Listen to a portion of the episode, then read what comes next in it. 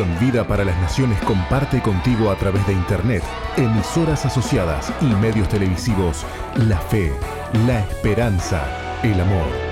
Misión Vida. Conduce el apóstol Jorge Márquez.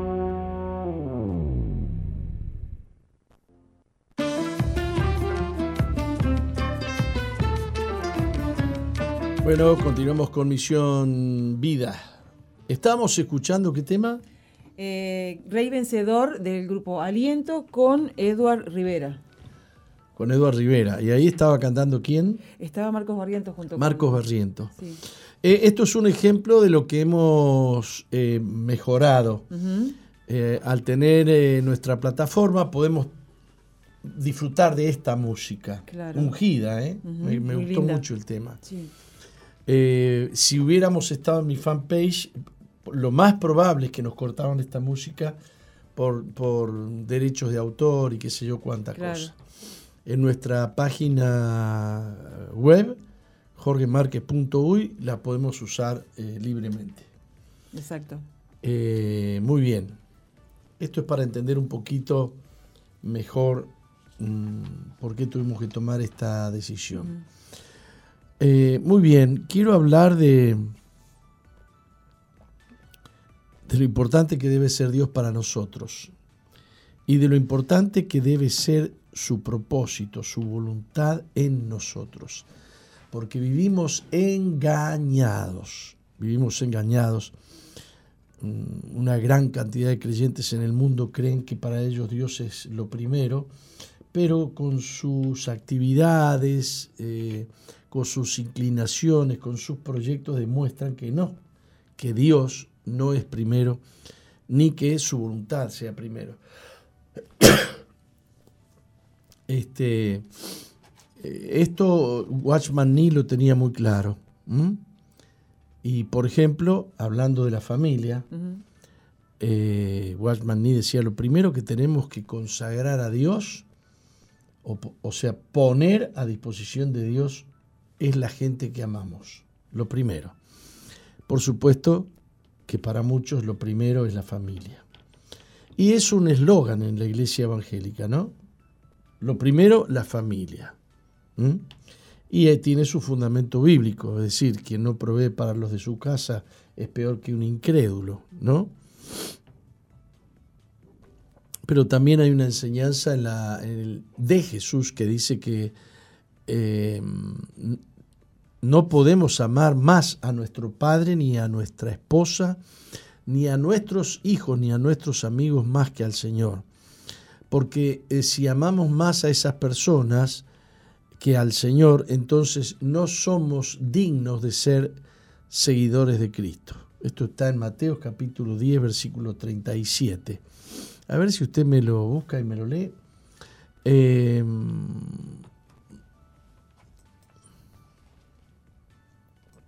Dios murió en la cruz del Calvario a fin de que llegues a ser total y absolutamente posesión de Él.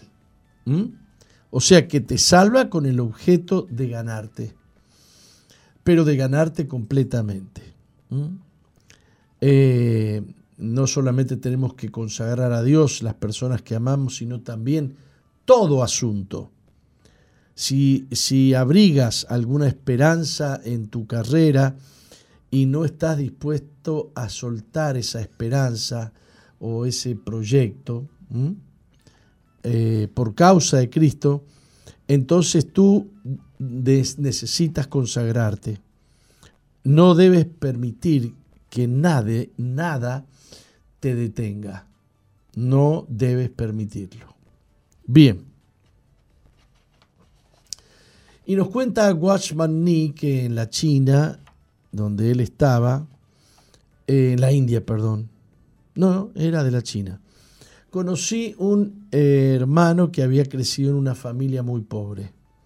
Se crió en un orfanato, en el que también estaba Watchman Nee. Mientras otros aprendían artesanías, este amigo de Watchman Nee o este compañero de Watchman Nee pudo entrar en la escuela secundaria y al final de cada periodo recibía menciones honoríficas. Después de estudiar dos años en la universidad, porque entró en la universidad, los administradores decidieron enviarlo a una universidad, la Universidad de Shanghái, eh, por dos años y luego enviarlo a Estados Unidos con la condición de que regresara para trabajar en esta Universidad de Shanghái. Su madre y su tío le enviaron cartas para felicitarlo. Dos meses antes de que le dieran la fecha para salir de viaje, para irse a Estados Unidos, él eh, escuchó el Evangelio y le entregó su corazón a Jesús. Fue salvo. Eh, y ahí es cuando muchas de sus esperanzas o muchos de sus proyectos se derrumbaron. Él se consagró al Señor. Entonces yo le pregunté, dice mm, Watchman Nee, qué es lo que quería, qué era lo que él deseaba hacer. Eh, y me dijo que ya lo tenía todo decidido. Eh, se iría a Estados Unidos, estaba listo para firmar el contrato en el cual se comprometía a ir a estudiar a Estados Unidos, volver para trabajar en la universidad, etcétera, etcétera. Y al final le dice, has sido mi compañero durante ocho años, creo que le dijo, ¿no? Sí, has sido mi compañero sobre, durante ocho años. ¿No te has dado cuenta cuáles son mis aspiraciones? Eh, entonces Watchman Lee dijo, bueno, hemos sido compañeros ocho años, pero ahora somos hermanos. ¿No te acordás que somos hermanos? ¿Qué opina Dios de los planes que tienes? Eh, entonces, este muchacho le dijo, sé que tú me has llamado, Señor, eh, pero no puedo renunciar a mis aspiraciones. Eh, oró este muchacho y le dijo esto a Dios. Eh, pero si este es tu deseo, estoy dispuesto a ir a los pueblos para predicar el Evangelio. Después de orar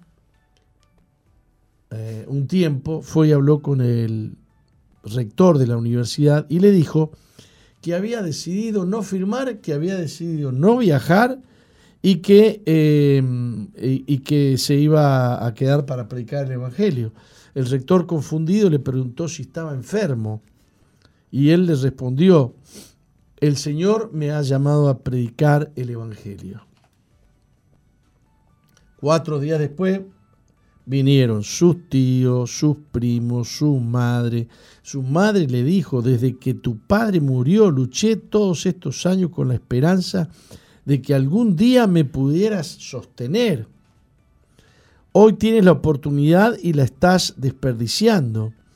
Mientras ella lloraba, su tío añadió, antes que entraras al orfanato, yo fui el que te crió. También cuidé de tu madre. Ahora tú estás en deuda con ambos, con tu madre y conmigo. Tus primos ni, ni siquiera disponen de dinero para ir a un colegio y tú decides desaprovechar esta oportunidad tan grande.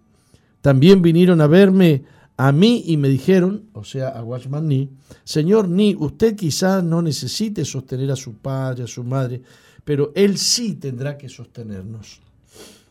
Este hermano se sentía presionado por ambos lados, así que le preguntó al Señor qué debía hacer.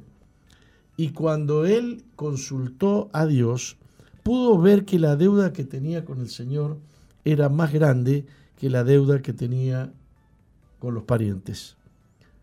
Todos debemos consagrar nuestros asuntos al Señor. ¿Qué es la consagración?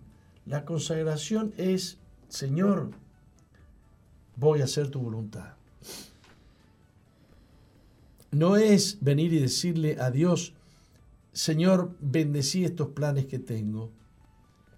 No es venir y decirle, Señor, vení, acompañame que voy a hacer tal o cual cosa. Señor, bendecí este emprendimiento mío, bendecí este, esta empresa que estoy formando. No, eh, la, oración correcta es, Señor, ¿qué quieres que haga? ¿Mm? ¿Qué quiere? Dios te cambia inmediatamente eh, tu perspectiva de la vida y tu perspectiva de las circunstancias. Y estoy metiendo el dedo en un tema en que la iglesia evangélica está muy firme. Eh, cuánta gente que servía a Dios con alegría y con amor por presión familiar, porque el marido no es convertido, porque los hijos no son convertidos o porque o, porque eh, tengo que atender a mi mamá, tengo que atender a mi papá, han considerado que eso es la prioridad. Y este, sí, eso es la prioridad, a menos que Dios te marque otra prioridad. Si Dios te marca otra prioridad, entonces la prioridad es lo que Dios quiere. He visto muchas familias fracasadas. Y he visto muchos pastores que le dicen a una mujer, bueno, no vengas por un tiempo a la iglesia, quédate con tu marido, así le das testimonio, piri, Al final de un tiempo el marido no está convertido y la mujer está totalmente enfriada y fuera mm. del servicio a Dios. Eh, la familia es una prioridad importante, pero más importantes son las prioridades de Dios. Harías mucho bien si te presentas delante de Dios y le preguntas, Señor, ¿qué quieres de mí? ¿Tenés el versículo que te pedí? Eh, sí, Mateo 10, 37, o crees que lea más? Creo, a ver qué dice. El que ama padre o madre más que a mí no es digno de mí, el que ama hijo o hija más que a mí no es digno de mí, y el que no toma su cruz y sigue en pos de mí no es digno de mí. El que haya su vida la perderá y el que pierde su vida por causa de mí la hallará. Jesús tenía muy claro cuál era la prioridad en su vida y lo que demanda y lo que demanda a sus seguidores. Más que claro cuando él estaba predicando el Evangelio a una multitud y vinieron y lo interrumpieron y le dijeron, Jesús, ahí afuera está tu madre y tus hermanos que quieren hablar contigo. Y Jesús paró todo lo que estaba enseñando y señaló a sus discípulos y dijo, ¿quién es mi padre y mi madre y mis hermanos? Y los señaló y dijo, los que hacen la voluntad de mi padre, esos son mi familia. Esos son mi familia. Mm, yo creo que la vida y Dios te pone a prueba mm, para que quede claro si realmente Dios es prioridad absoluta en tu vida o hay alguna otra prioridad.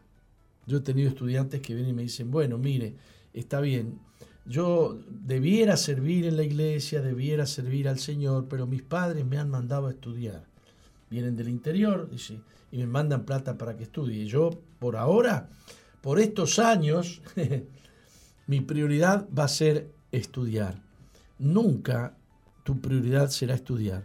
Si eres un hijo de Dios, si eres un seguidor de Dios. No es primero el trabajo, no es primero el trabajo. No vengo a la iglesia porque mm, tengo mucho trabajo. No vengo a la iglesia porque estoy muy cansado. No sirvo a Dios porque, bueno, yo pongo mis ofrendas y mi diezmo, me dijo una vez uno. Bueno, eh, mi, tarea es traer los diezmos y, las ofrendas. Este, no lo vi más por la iglesia. No, no, no. A Dios se lo sirve o se lo sirve. Tu vida es de Dios o tu vida no es de Dios. Eh, lo lamento si te estoy revolviendo tus ideas, tus pensamientos, pero el que no viene, el, que, el que no toma su cruz y viene en pos de mí, eh, tomar la cruz es dejar de lado mis deseos, mis aspiraciones, mis proyectos. Eso es. El que no toma su cruz y viene y me sigue cada día, no es digno de mí, dice el Señor. No no sirve. Tu rutina no es la prioridad. La rutina de Dios debe ser tu prioridad. Eh, así hay muchos que han dejado de predicar el Evangelio, hay muchos que se han cansado de servir a Dios, se han agotado. Eh, les faltó combustible, ¿no? Y entonces ahora se ven fríos, eh, se ven paralizados, la vida espiritual está congelada porque erraron a las prioridades. Primero es Dios, queridos, primero es Dios. Y la Biblia lo deja muy, pero muy claro. El apóstol Pablo creía que servía a Dios, persiguiendo cristianos.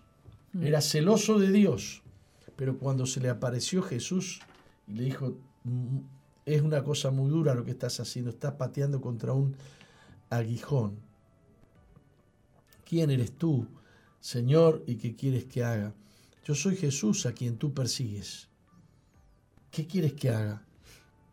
Entra en la ciudad y se te dirá lo que debes hacer. En ese día, en ese encuentro de Jesús, de Pablo, con Saulo de Tarso en ese entonces, ese día que tuvo un encuentro con Jesús, cambiaron para Pablo total y absolutamente todas las prioridades y todos los planes. ¿Queda claro esto? Sí, tal cual, sí. Bueno, perfectamente. No te creas que por ser una buena persona y por ser un buen hijo, un buen esposo y qué sé yo, ya estás dándole la prioridad a Dios. Vamos a un corte. Vamos.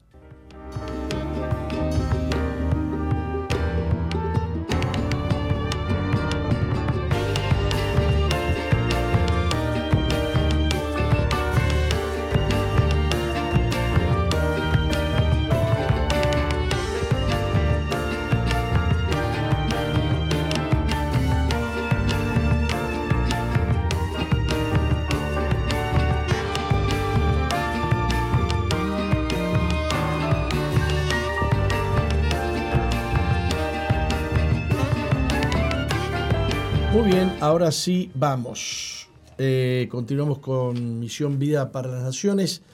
Le quiero contar a algunos miembros de, la audiencia de mí, de, la, de la plataforma, de la nueva plataforma, que efectivamente sí se está escuchando un ruidito y no sé, creo que no es solamente en la plataforma, sino también al aire, ¿no?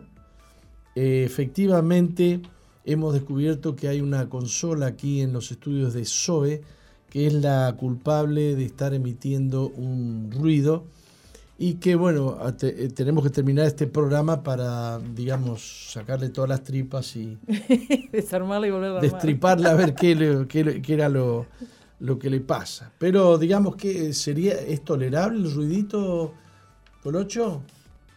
No, me dice que así. Estamos haciendo O sea que un ruidito bastante molesto. Pedimos perdón, pedimos perdón. Pedimos perdón.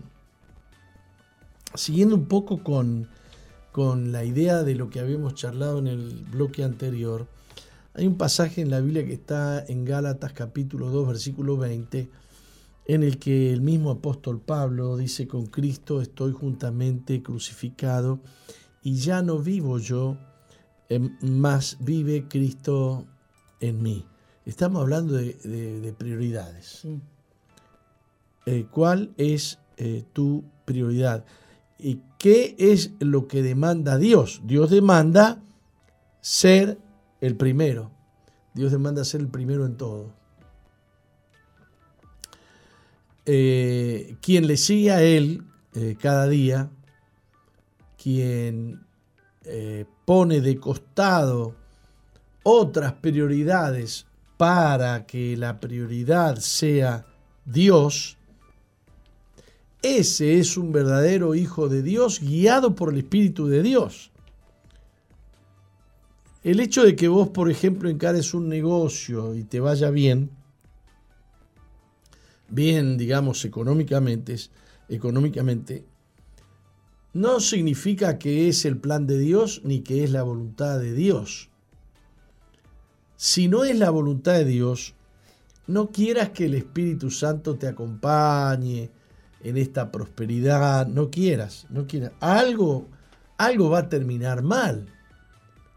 algo va a terminar mal, porque si no estás caminando en el plan perfecto de Dios, hay un plan perfecto de Dios y hay un plan permisivo de Dios, que es lo que Dios te permite hacer, pero qué es lo que Dios, eh, pero el plan perfecto no es lo que Dios te permite hacer, sino que es lo que Dios quiere que tú hagas. ¿Para qué te trajo Dios al mundo? Em, el, hombre es seducido, atraído fácilmente por eh, puertas que se le abren o oportunidades nuevas o cosas nuevas. El hombre está ávido de, conocer algo nuevo, de emprender algo nuevo.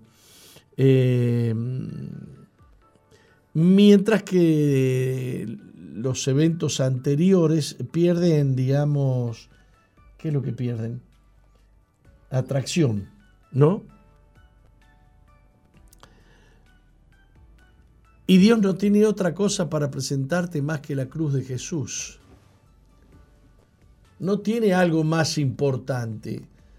No tiene algo más atractivo que para seducirte.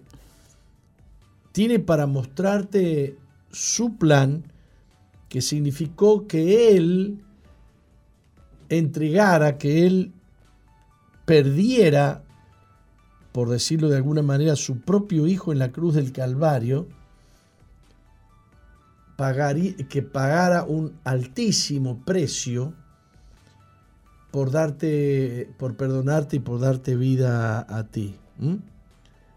Eh,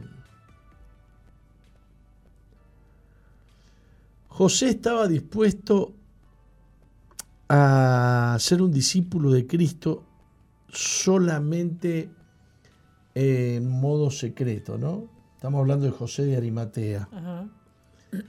O Nicodemo, que fue a visitarlo a Jesús de noche. Es decir, no vaya a ser que la gente vaya a pensar que yo me atrae mucho Cristo, pero no es para tanto. Lo fue a consultar de noche, para que la gente no supiera o no viera. Eh, pero cuando ellos vieron la crucifixión de Cristo, fueron conmovidos, porque Cristo no hizo nada escondida, lo hizo público. Eh, y entonces, eh, como resultado, se arriesgaron a ofender a las multitudes y pidieron que les fuera dado el cuerpo del Señor para darle una sepultura que finalmente era eh, cumpliendo el propósito de Dios, porque la Biblia había anunciado que iba a tener una sepultura digna, ¿no? Eh, cuenta el apóstol Pablo, el mismo apóstol Pablo, que nosotros completamos, esto es difícil de entender, completamos los sufrimientos de Cristo. Te estoy diciendo literalmente algo que dice eh, lo que dice cuando nosotros somos perseguidos, y dice la Biblia que nosotros somos el cuerpo de Cristo, cuando somos mm, este, difamados, cuando somos odiados, juzgados por nuestro amor a Jesús, el apóstol Pablo dice que se completa en nosotros los sufrimientos de Cristo. O sea que nosotros estamos incluidos en Cristo, somos el cuerpo. Él se llevó la peor parte, ¿no? Eh, claro, claro. Y entonces este, mm, somos partícipes de la cruz de Cristo. Somos partícipes de la cruz de Cristo. Eh, si la cruz permanece fresca,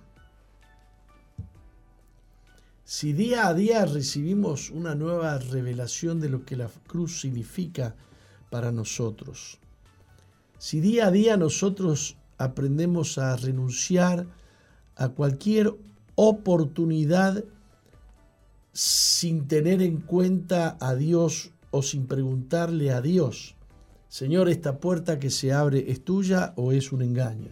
¿Mm? Yo me acuerdo cuando en los primeros, los primeros 6, 8 años de pastorado acá en Uruguay, venían y se me abrían puertas increíbles. Me venían a ofrecer negocios, me veían a mí como un negociante, me, venían me querían meter en cada cosa. Y yo tuve que decir, Señor, eh, ¿qué pasa con esto? Cuando se dieron cuenta que yo no, me iba a meter en negocios de la vida, eh, porque mi foco era predicar el Evangelio, dejaron de hacerlo. Es raro que me vengan a ofrecer alguna cuestión, no sé, para, para promocionar mejor la iglesia o para mejorar mi imagen. No, el objetivo principal es predicar el Evangelio, no, no predicarme a mí, ni, ni, que yo sea un tipo trascendente. Eh, yo decía, ¿cuántas, cuántas cuántas cosas que me ofrecen Dios. Y tuve que entender que no todas las puertas que se abrían y no todos los ofrecimientos, usted lo que tiene que hacer, venían y me daban consejos, lo que tiene que hacer es tal y tal y tal otra cosa, usted tiene que dar a conocer lo que hace, usted no promueve los hogares Veraca. No, pero si no estamos para promover los hogares Veraca, estamos para ayudar a la gente necesitada. Eh, entonces, eh, necesitamos hacer un ejercicio diario de revisar nuestro camino. Por e, eso, a eso llamamos mantener fresca la cruz de Cristo. Es decir, si cada día yo estoy conscientemente eligiendo la cruz, es decir, renunciar a todo aquello que brilla tanto pero que no es oro, entonces la cruz de Cristo se mantiene patente todos los días en mi vida, se, mantiene actualizada. No vaya a ser que me meta en algún camino y me dedique a tal o cual cosa y me olvide de la cruz de Cristo. ¿Qué es la cruz de Cristo? Renunciar a mí mismo cada día, renunciar a mis aspiraciones y luchar por mantenerme en las aspiraciones de Dios. Muchos hijos de Dios fracasan porque no han comprendido que la muerte de la cruz, lejos de ser un evento ocurrido en el pasado, está presente cada día en nosotros. No es un hecho histórico que ocurrió allá hace dos mil años, es un hecho histórico que ocurre todos los días. Es una cuestión bíblica actual. La Biblia dice que la sangre de Jesús, su Hijo, nos limpia de todo pecado, nos limpia hoy. La sangre que Él derramó, esa sangre está fresca hoy para todo aquel que reconoce que necesita a Jesús, que necesita el perdón de sus pecados. Él eh, nos lavó solamente una vez. Más bien, la sangre de su Hijo sigue limpiándonos constantemente. En el texto original, el verbo traducido limpia alude a una actividad continua. Se trata de un verbo continuo. O sea que una traducción correcta sería, la sangre de Jesús, su Hijo, nos está limpiando de cada pecado. Qué bueno. ¿Eh? Qué alivio. Eso es mantener fresca la cruz de Cristo mantenerme agradecido a Dios por la cruz de Cristo. Mantenerme eh, en el pensamiento de que no fue allá hace dos mil años. Mantenerme en el pensamiento de que la cruz de Cristo todavía opera hoy en mi vida. Qué maravilloso es que Dios haya provisto una salvación continua. Del mismo modo, hay muchos pasajes de, la Biblia que dicen nos salvó, pero la traducción más correcta es nos está salvando a cada instante, nos está salvando siempre. Sí, alguien dijo, eh, eh, Dios es, eh, Jesús es, vive en un eterno presente, ¿no? Un presente continuo. Constantemente Él está obrando todas las bendiciones que son la salvación, cualquier bendición que venga de parte de Dios es continua y es, es en, el, presente, aunque ya se efectuó mucho la salvación de Jesús en el pasado, ¿no? Muy bien, quiero hacer un pequeño paréntesis antes de terminar con este bloque y es decirles que este próximo viernes, ¿no? Viernes 9. Tenemos encuentro Sí. El encuentro es un retiro espiritual justamente para la gente que quiere buscar a Dios. ¿Mm? Estás muy turbado, con muchos, muchas preocupaciones. Le quiero hablar a los que tienen deudas. Estás muy preocupado por tus deudas. Este, las deudas que te preocupan tienen que ver con decisiones que tomaste que no las debías haber tomado. ¿Mm? Dios no quiere que tú empeñes tu futuro para tomarte una Coca-Cola hoy. ¿Mm? Si este, no uses la tarjeta de crédito para, comprar algo que tenés mucha gana de tenerlo. Eh, seguramente muchas decisiones has tomado apresuradas y estás desconcertado y no sabes qué hacer. Y muchas de esas decisiones han, ah, han afectado tu matrimonio, han afectado tu familia, posiblemente has perdido tu trabajo, eh, te perdiste de la voluntad de Dios, porque la voluntad de Dios es agradable y perfecta. La voluntad de Dios es buena. El retiro espiritual llamado encuentro es para que las personas que reconocen que deben buscar a Dios vengan y dejen de lado otras prioridades y pongan como prioridad tener un encuentro con Dios. Inscríbanse con sus pastores, inscríbanse con sus líderes para este viernes a la noche. Eh, son, digamos, dos días y medio más o menos. Viernes a la noche, sábado todo el día y domingo mediodía. De, dejás, este, eh, el perro, dejáselo a la vecina. Es una forma de demostrar que Jesús es primero, que Dios es eh, primero. ¿no? Es una forma de, de sacarte encima todas las, preocupaciones que tenés, que te cargan, que no te dejan dormir y, venir a buscar solo la voluntad de Dios. Todo lo que necesitas es estar atento a lo que Dios te hable en esos días. Eh, suelo decir si, si lo que necesitas es un arreglo de chapa y pintura, si lo que necesitas es este, recauchutaje eh, espiritual, Mm, venite a un encuentro. Eh, te invito con todo, con todo mi amor, te invito con todo, con todo mi corazón. Este viernes a la noche, en el Templo Central de Misión Vida, el grupo de pastores de Uruguay, Oramos por Vos, está, em, está eh, planificando un culto de unidad.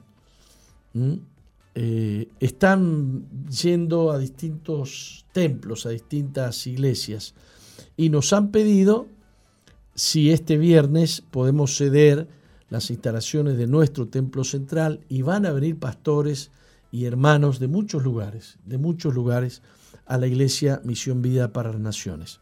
Les estamos esperando, viernes 19 horas en nuestro templo central. No agenden esto y no se olviden, será un cultazo, será un cultazo. Será un encuentro de la cristiandad. Este, muchas iglesias estarán presentes, muchos pastores, y entonces tenemos mucha expectativa acerca de lo que Dios hará. Y vamos a orar, vamos a orar por el país, por la iglesia, por los pastores, por la descendencia de los pastores, vamos a orar por las naciones. Pastores y pueblo unido, lo que va a ser ese, ese infierno estremecido, ¿no? Así es. Este, el pueblo unido jamás será vencido. bueno, muy bien. Nos vamos a un corte. No cambies, ya volvemos con, Misión, Vida. Sigue al apóstol Jorge Márquez en su fanpage en Facebook, Jorge Márquez.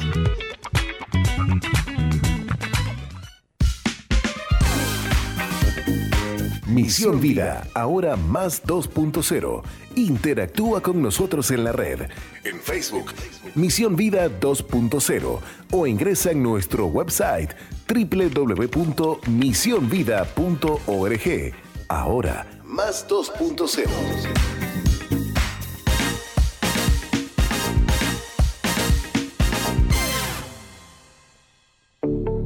Estás en la sintonía de CXD 218, Zoe FM 91.5, Gospel Music.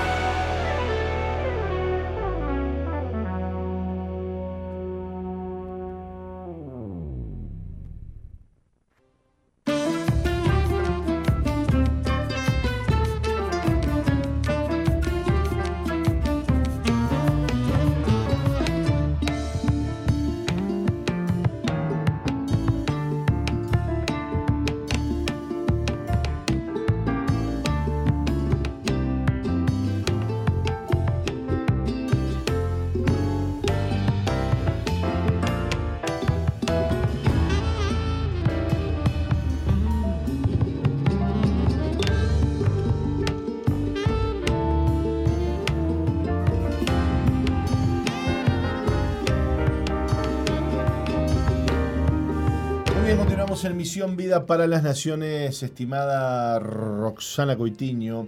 ¿Cómo le va? Un gusto saludarla. ¿Cómo anda, Pastor Martín? Bienvenido a este espacio. Usted sabe que cuando no estamos al aire estamos allí detrás de. Sí, lo sé, lo sé. Detrás de bambalinas. Este, ah. ¿Qué serán las bambalinas, no? ¿Qué será? Este, las bambalinas son esos cortinados que hay en los, en los escenarios, ¿no? Este, como, como si fuera una especie de biombo. ¿Eh? Tremendo biombo. Bueno, muy bien.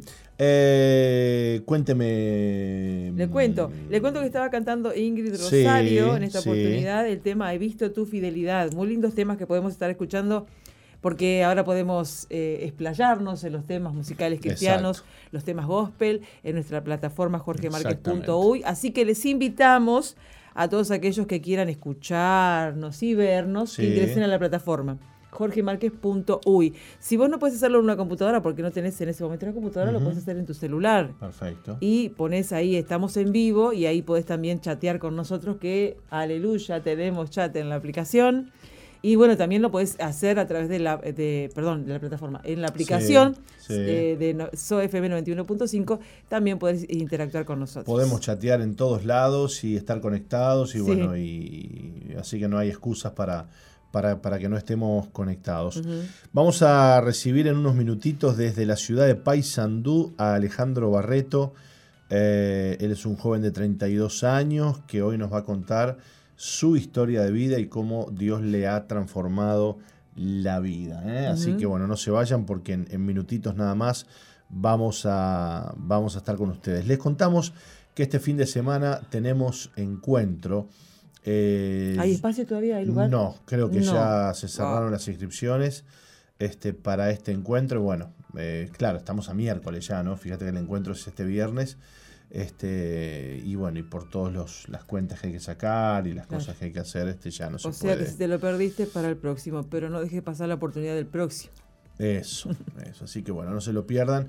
El próximo, el próximo encuentro este, del mes que viene. ¿eh? Así que eh, bueno, solo para nosotros y para los que ya se anotaron será este próximo encuentro en Veraca eh, a partir del viernes que viene a las 20 horas. Ya tiene que estar la gente eh, cenando, así que hay que llegar antes de las 20, 19 horas para anotarse, acomodar las cosas a las 20 cenar y a las 21 horas estar dando comienzo al encuentro. Por otro lado, le cuento también que este próximo viernes somos anfitriones en nuestra iglesia central eh, y recibimos a los pastores que conforman eh, Uruguay Oramos por Vos.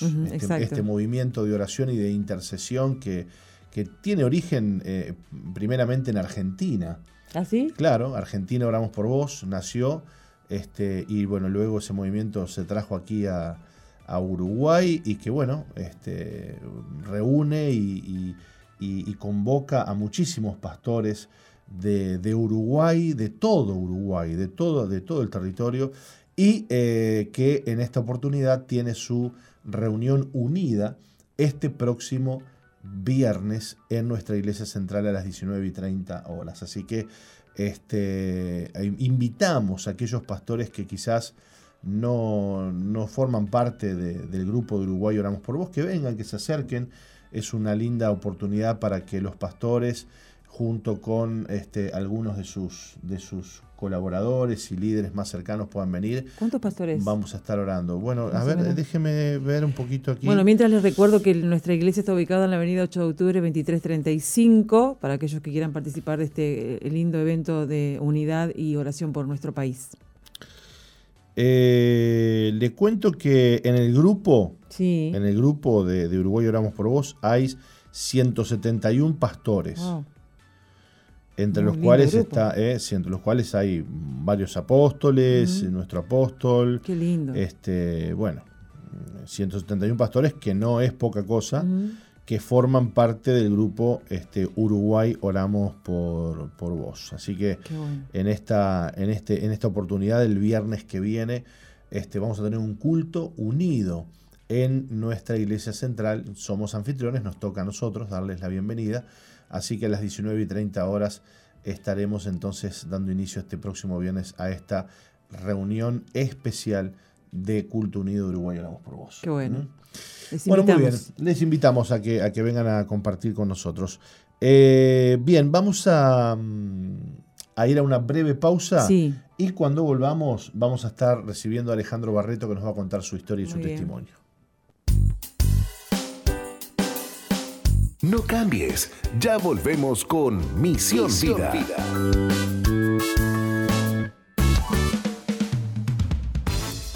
Sigue al apóstol Jorge Márquez en Twitter e Instagram, arroba Jorge Márquez, Uy. Y suscríbete al canal de YouTube Jorge Márquez. Jorge Márquez.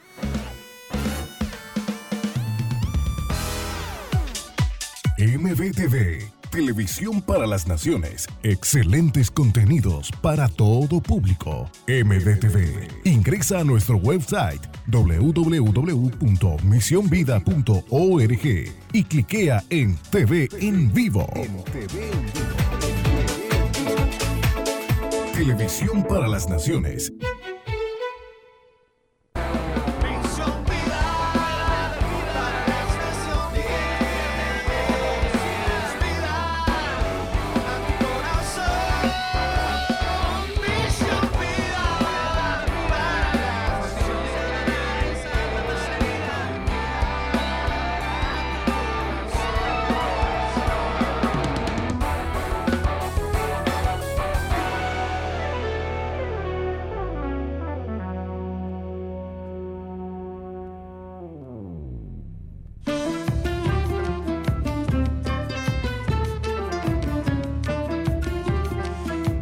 Bien, excelente. Continuamos con Misión Vida y eh, le damos la bienvenida a Alejandro Barreto, que está en la ciudad de Paysandú. Un joven de 32 años que hoy nos va a contar su historia, su, vida, su testimonio. ¿Cómo estás, Alejandro? Bienvenido a Sol. Buenas tardes. Buenas tardes, ¿qué tal? Un gusto conocerlos. Bueno, un gusto recibirte. Vemos que, estás ahí en las profundidades del océano. Sí. Eh, querido, gracias por estar con nosotros. Roca nos va a leer un poquito tu, tu historia. Sí. Alejandro nació con cinco meses de gestación. Desde entonces atravesó diversas complicaciones.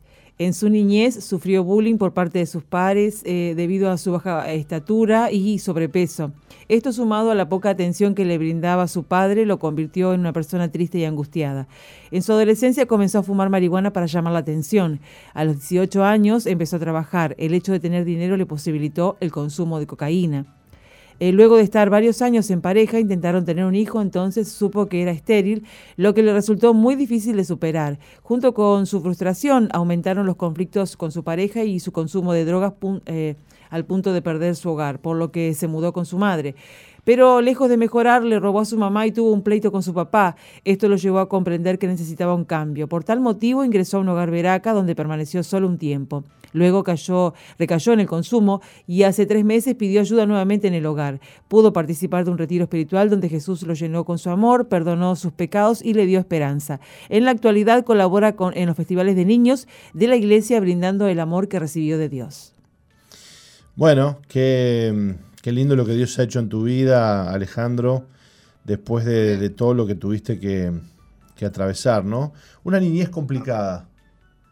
Sí.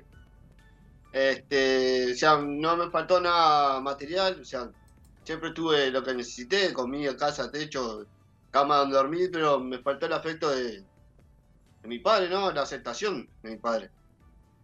Eh, entonces, eh, ¿cómo te puedo explicar? Yo fui criado de que el hombre no llora, el hombre tiene que ser fuerte no puede mostrar debilidad. Y ya, eso fue lo que me forjó, mi carácter, ¿no? nunca demostrar mis sentimientos, eh, siempre el carácter fuerte, serio, no me reía, siempre estaba de mal humor. O sea, eh, mi vida, mi niñez, mi adolescencia fue así. Eh, para mí era normal levantarme enojado, me enojaba por todo. volaba la mosca, me molestaba, todo era una molestia en mi vida. Y mi adolescencia fue muy difícil porque ya, porque ya soy de baja estatura, mido metro cincuenta, de sobrepeso, siempre fui rechazado en todo, en todo sentido, ¿no? O sea, juego de deporte, todo, en todo ámbito, ¿no? Y, ya, y eso me llevó a llamar la atención, a poder eh, tratar de encajar en algún, en algún grupo, ¿no? Entonces fue lo que me llevó a fumar empezó fumando cigarrillo con, con 14, 15 años, después empezó con la marihuana. Eh, tal. Y fue lo que me llevó de a poco, ¿no? Cuando comencé a estudiar, cuando, perdón, cuando empecé a trabajar con 18 años, dejé de estudiar, dejé en quinto del liceo. Y arranqué con el trabajo, empecé a salir a bailar y, tal, y una cosa yo a la otra, con la cocaína. Así continué con la cocaína. Y bueno, después me puse en pareja, tuve seis años en pareja y bueno, intentamos tener una familia, tener un hijo, ¿no? Y fue cuando al intentar, no, me hice estudio y me, me dijeron que no, que era estéril, tenía un solo 1% de probabilidad de ser padre. Y ta, y eso me llevó a, a hundirme cada vez más de las drogas, ¿no? Porque fue una frustración de que no era un hombre, no, no poder tener un hijo, me sentí que no era hombre totalmente porque digo, fue, fue una, una, una noticia muy fea para mí, ¿no? Y eso me llevó a tener más problemas con mi pareja, cada vez que discutíamos. Eh, ella me, reprochaba de que no podía ser madre por culpa mía y eso me llevó, a, en vez de a buscar ayuda, pues, a, apoyarme, me llevó a irme cada vez más las drogas y el alcohol, ¿no? Y bueno, después que me separé fue cuando ya perdí, empecé a perder trabajo, o sea, ya eh, mi vida era identificada. Y tal, empecé a consumir pasta base y, bueno, me llevó a tener problemas con mi, con mi, padre, con mi madre, le robé a mi madre, después le robé a mi padre, me a un conflicto con mi padre, una pelea y fue cuando conocí a Veraca por medio de mi hermana, porque yo soy el mayor de tres hermanos, tengo una hermana de 31 y una hermana de 28 y por medio de ella un compañero de trabajo, el padre está en Veraca, en Valle de las Piedras, y fue que conocí a Veraca. Y estuve en Veraca del Salto el año pasado. Estuve eh, de junio a octubre, más o menos, casi seis meses. Y ta, cuando vi que ya estaba bien, eh, ya pensé que me decía, empecé a buscar a Dios, y, vi que estaba bien. Digo, ta, que ya pensé que ya con mis fuerzas iba a poder, iba a poder salir y estar bien. Y no fue así. Conseguí eh, trabajo. Es, muy común eso, ¿no? Que mm, los chicos que están en los hogares muchas veces este, se apuren a irse, ¿no? Y conseguí trabajo y tuve un accidente laboral, que me quedé cuatro pastillas y ta, tuve un mes en el seguro y cuando volví me echaron. Y la primera de cambio, lo primero que fui a hacer fue a drogar. Porque fue la, la bueno, parece que se cortó. Parece que se trancó la imagen. ¿eh? Vamos a subir un poquito la, cortina a ver si podemos resolver y volvemos.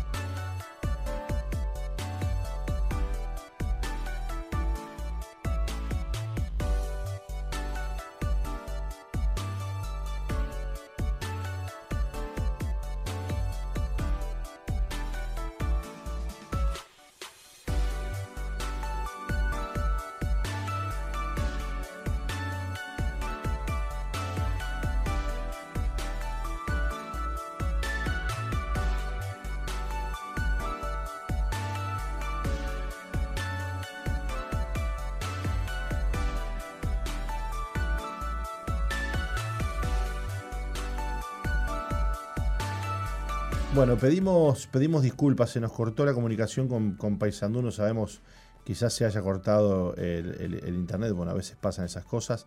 Este, que, bueno, lamentamos que, no podamos terminar con el testimonio, pero sabemos que, que hoy eh, Alejandro tiene una nueva vida, ha participado en un retiro espiritual donde Dios lo perdonó, lo llenó y bueno, hoy nos está contando su historia y, y ahí vemos, ¿no? Cómo, cómo Dios este, le, ha, le, ha, transformado. Así que eh, nos vamos a despedir con un tema musical y, bueno, nos reencontramos mañana, Roca, con las disculpas del caso hoy del testimonio, pero bueno, eh, veníamos invictos, eh, veníamos muy bien con el tema. Así que nos vamos con, un tema musical y, mañana nos reencontramos con otro programa de Misión Vida para las Naciones. Muy bien, mañana volvemos a partir de las 11 de la mañana aquí a SOFM 91.5.